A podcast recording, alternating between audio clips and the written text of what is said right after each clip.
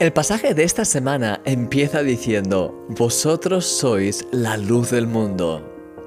Me encanta la forma en la que Jesús lo expresa.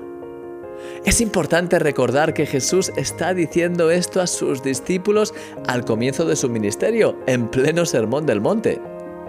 Sí, acababan de empezar y sin duda Jesús tenía mucho trabajo por hacer en sus vidas.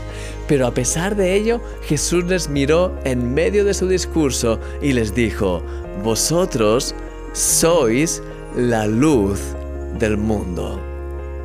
Es decir, cada uno de ellos, y por tanto cada uno de nosotros en particular y en concreto tú, somos ya aquí y ahora, no solo luz de manera genérica ni una luz más en este mundo, sino la luz del mundo. Este mundo está en tinieblas y solo hay una fuente de luz verdadera que puede impactarlo y esa luz que tú y yo llevamos es la luz de Jesús.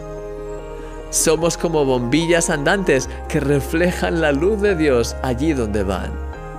De hecho, para muchas personas, tú serás quizá la única luz auténtica con la que se han cruzado a lo largo de sus vidas. ¡Wow! ¿Cómo te hace sentir eso? Sé que probablemente sientes que no eres perfecto y quizá piensas que no estás brillando demasiado con la luz de Dios, pero mira lo que dice este pasaje, ya eres la luz del mundo.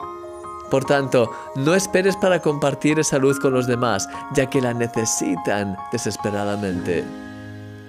Querido amigo, Dios no necesita que seas perfecto para brillar a través de ti, solo necesita que estés dispuesto a brillar con su luz.